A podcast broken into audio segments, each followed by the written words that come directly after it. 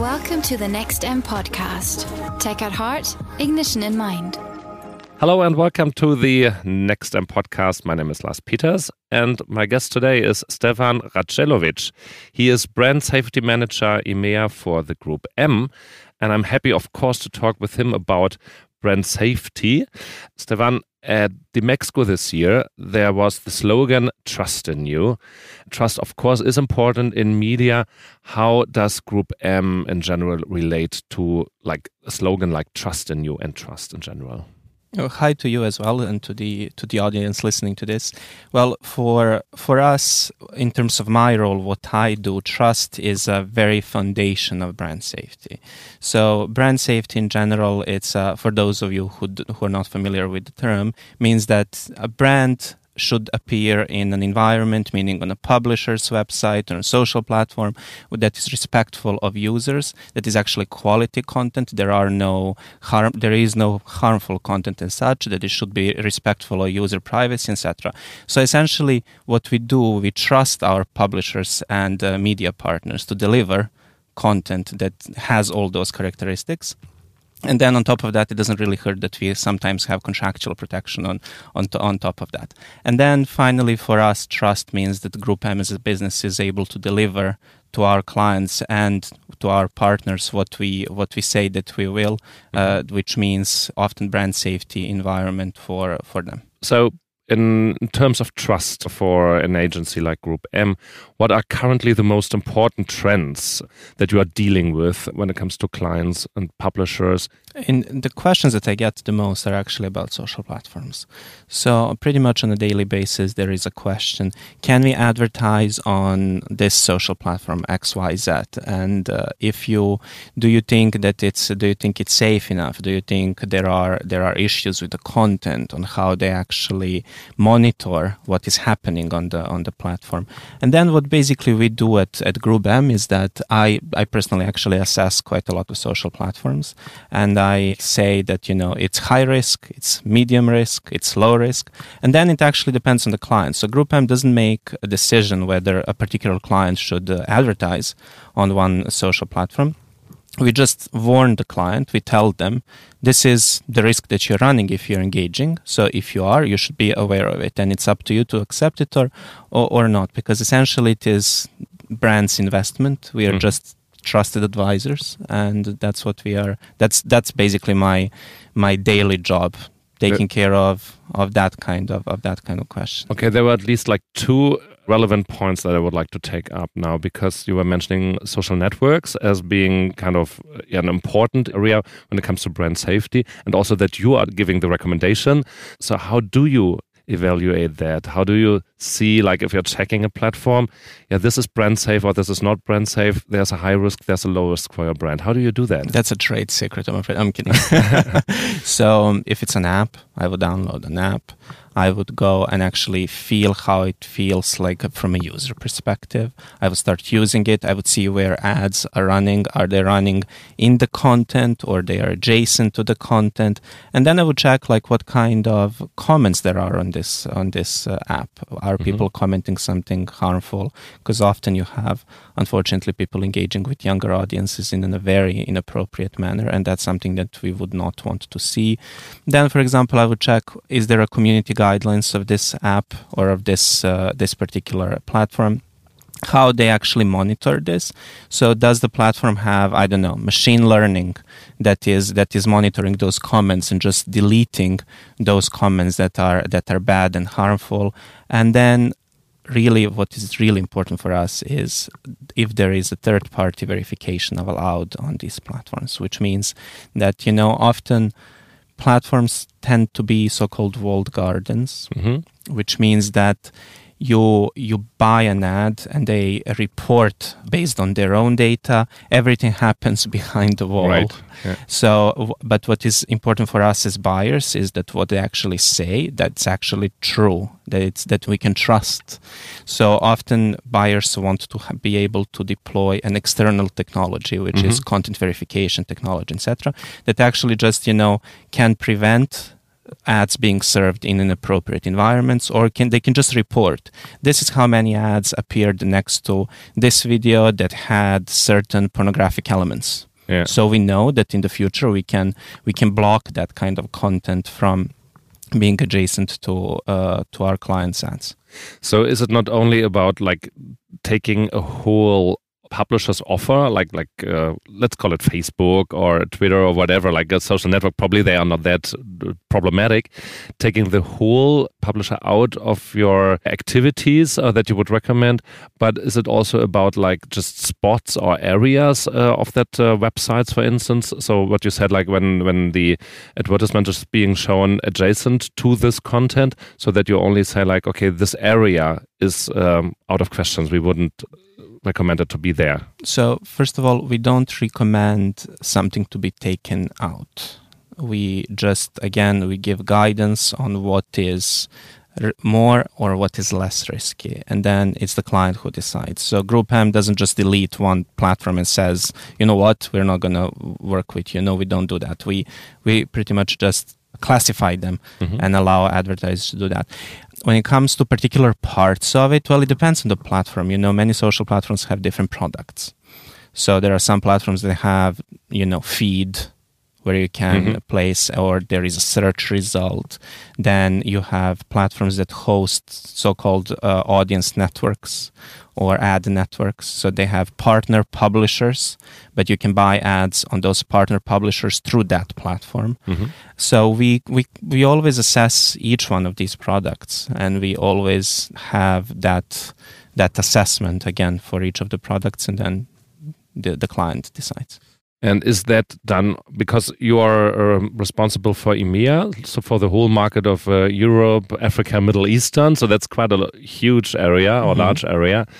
So if there's like someone from Poland coming or some African country, are you also the one checking that, or you and your team, or is that also being handed back to to someone uh, in those countries because they are more uh, know more about those platforms? Yeah. So my my role is to assess those platforms and to establish policy at the at the very EMEA level, so top level, and then those policies assessments go to agencies.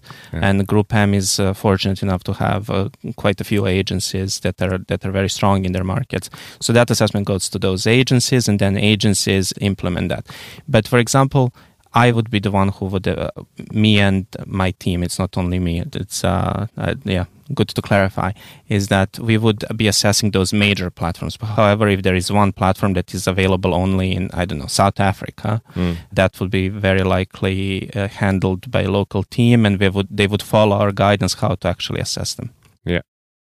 Um, the other things that we were mentioning is like a high risk and low risk. Um, so, do you deliver kind of a number, percentage number of like zero is no risk at all, and 100 is like very risky and you should not do it, and then there's a limit, or are you delivering uh, like, um, are you writing a short text about it? So, where are the problems or where are the pros and cons? Is that like kind of the way that you would do it and deliver it, or give it to the advertiser? Yeah, so we have a grid, and I, I spoke earlier about what kind of things we look into. Mhm. So it's pretty much a checklist. You know, this platform has a community guidelines. Is it uh, monitored by by some kind of a machine or algorithm, or is there a human verification, which is incredibly important sometimes? Mhm. You know, so it's pretty much a, a checklist. There is no really percentage of 100% high risk and 50 Okay. medium, whatever. But it's uh, somehow when you put it all together, all these elements, it just makes it makes sense. Yeah.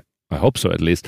Um, Oh, they do because we've spoken to a couple of platforms and uh, they they very often agree with our assessments of, Yeah. of their own platforms. now we've been only discussing platforms and lots of of those social media of course do have like classical media also problems uh, of being brand safe? Are, do you seeing a shift there in, in printed or linear television or whatever? Do you from time to time still have that discussion or do people know are they aware of the problems for their brands there? I think we have with the TV not so much. With print, you pretty much know where you're buying before it appears. Where we still have issues is it's actually just typical digital display and video on publishers' websites. So I'm not speaking now about platforms. I'm just speaking to, you know, about typical publisher that you go to read news. Mm-hmm. And why we have an issue there is because it depends how you buy. Sometimes if you buy through Ad Exchange, your ads can appear on different websites that are part of the ad network and etc and then that's where it's really important to have a proper due diligence by platforms that empower that buy mm-hmm. because sometimes it can happen that your ad appears on a, on a website that engages on in online disinformation otherwise called fake news mm. or on a website where you did not really intend and often you know fraud in digital advertising exists, and it's actually quite quite big. It's like it measures in billions of uh, euros or US dollars, pretty much billions. yeah. So unfortunately, so basically, you have there is a very great danger that legitimate publisher, for example, let's take the Financial Times, their domain is spoofed which means that somebody else behaves like mm-hmm. their Financial Times, but they're mm-hmm. really not. So you end up paying for an ad being placed on that somewhere else, and you think, yeah, it's the Financial Times, but it's really not. So, so but, but, what are you doing in those cases, and how do you notice that there's something wrong or that someone well, took it over? Different, yeah, there are different third-party technologies that mm-hmm. that help us identify that. Also, IAB Tech Lab is developing quite a lot of technical specifications, technical tools to help us. For example, you've heard about ads.txt. Mm-hmm. So it's pretty much a file that a publisher can just implement on their website, and that's where they say who is allowed to sell and resell their property. So we, as a buyer, we can always know. You know, you shouldn't if unless that seller or reseller is specifically listed on the website or let's say the Financial Times, you you know you shouldn't buy it. So you know that's one of the ways to escape. And fraud is really like you have lots of different mm. lots of different use cases, but there is technology being out there. It's evolving, but as technology is evolving, also fraudsters are evolving. Yes. So it's a continuous race. So, but does that mean like seeing your work, what you are doing on a, on a daily basis that you are monitoring more or less like all campaigns that are being run or booked by Group M, or is it? Do you have like an alarm system? it's like no, no, there's something wrong, and you need to act. Because the more you're explaining now, the more I understand. Like, okay, how many opportunities there are just to well bring in fraud, uh, maybe taking over a website, and there's so many things that can go wrong when I'm running a campaign. Yeah, so I can. I personally do not monitor every single campaign that there is. Mm-hmm. There are too far too, too many, many. campaigns to to do that.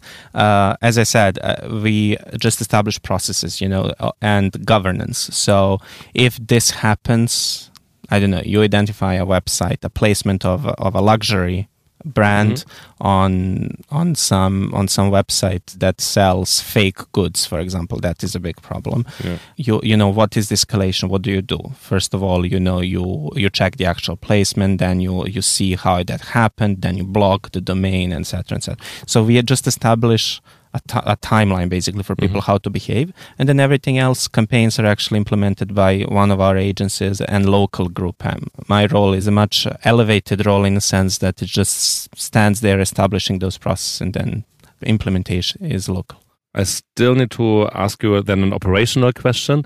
So, what it would maybe mean for me right now? Would I have more brand safety if I book a campaign via IO, like invoice order, or is it like more safe than doing it programmatically?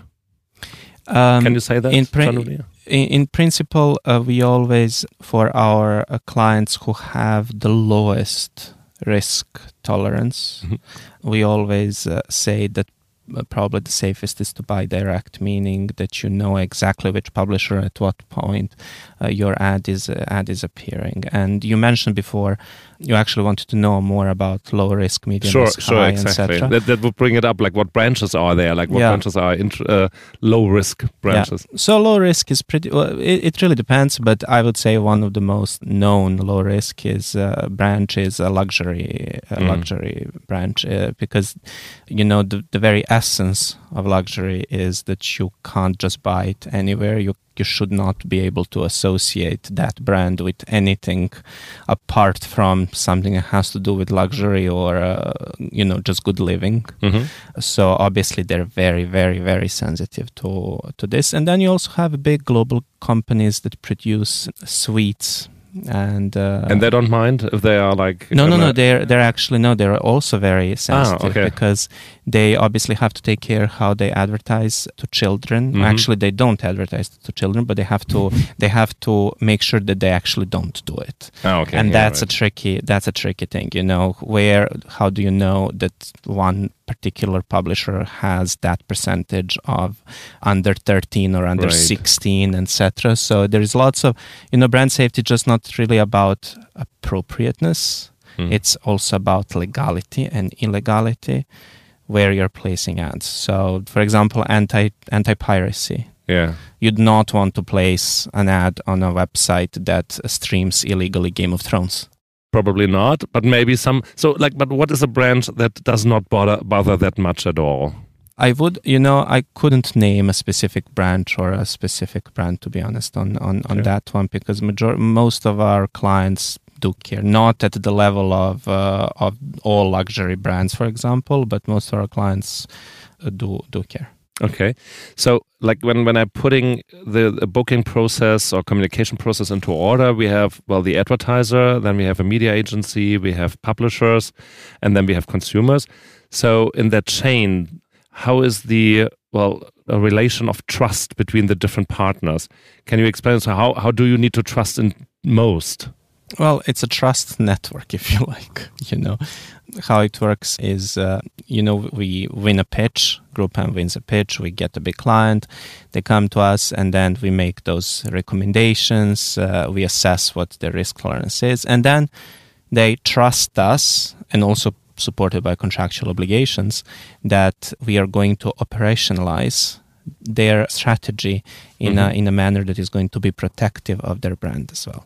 And then we do it, but you know how we do it by using technology, meaning DSPs. So we again trust DSPs; they're going to do their job, again supported by contractual obligations. Right. And then DSPs and also agencies who have direct relationship and direct trading deals with publishers. Again, there is another line of trust Mm-hmm. that we trust they're going to give us viewable, legal, and good uh, content and fraud free content and, and inventory. So, as you can see, it's like a thread Yeah. of trust that is, but it's not really unique to the advertising industry. I mean, No, you, you definitely would probably have it like in other branches as well. I, I- I see the point, but it's clear that it's where it's so easy to like mess something up or to make mistakes or to have like fraud, like in the digital media area. Then it's even more important that you can really trust each other, yeah, yeah, right? absolutely.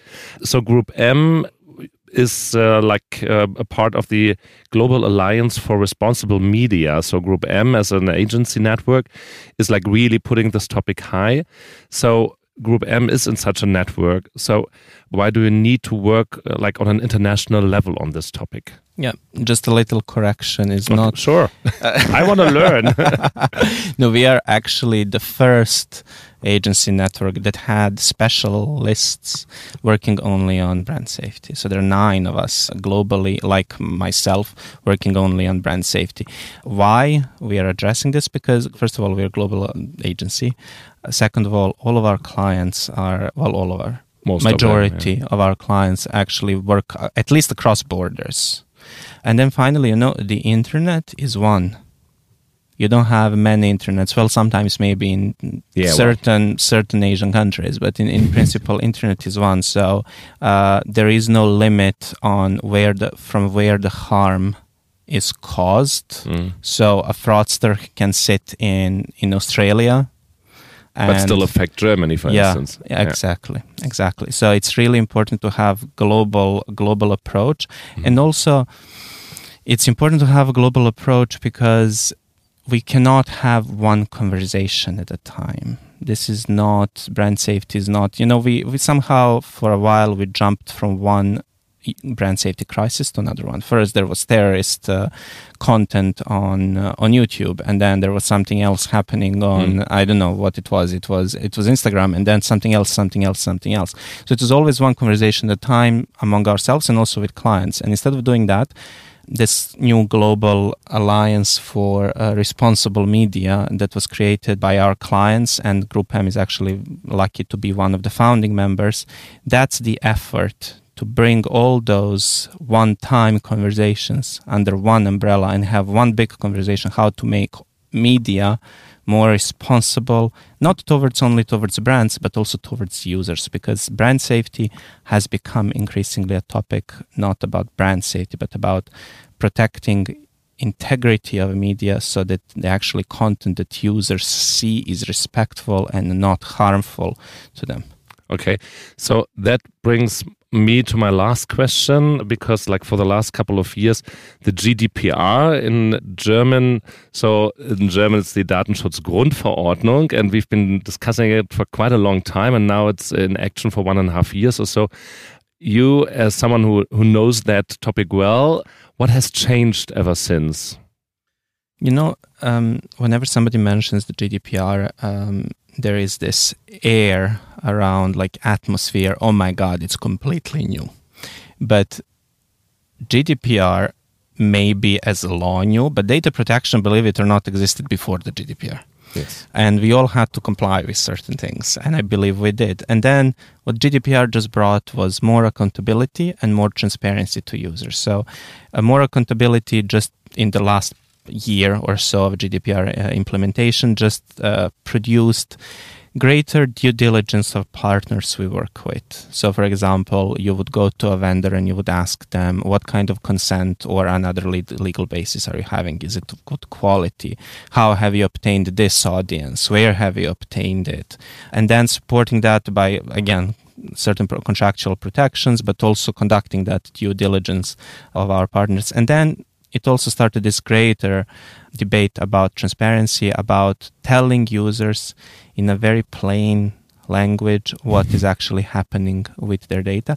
And that is a challenge. So you have frameworks. I don't know if you've heard about IAB Europe Transparency and Consent Framework, which is which is basically designed to help publishers obtain consent on behalf of their partners at tech vendors and then communicate that consent to them. Mm-hmm.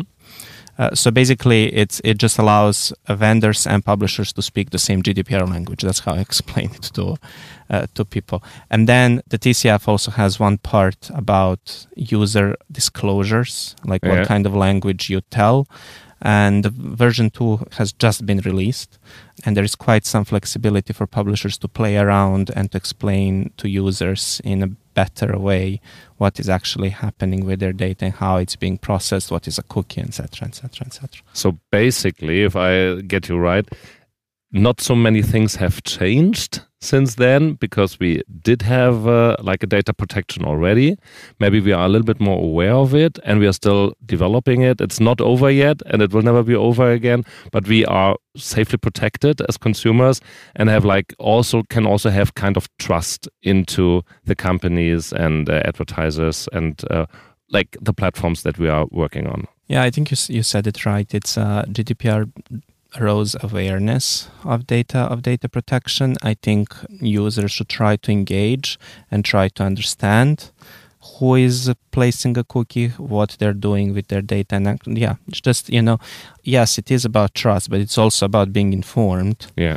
Um, and I think GDPR does that. That is definitely one of the changes. So I wouldn't say nothing changed. Things mm. changed but you are very much right. It is a learning curve for companies, regulators, but also for users.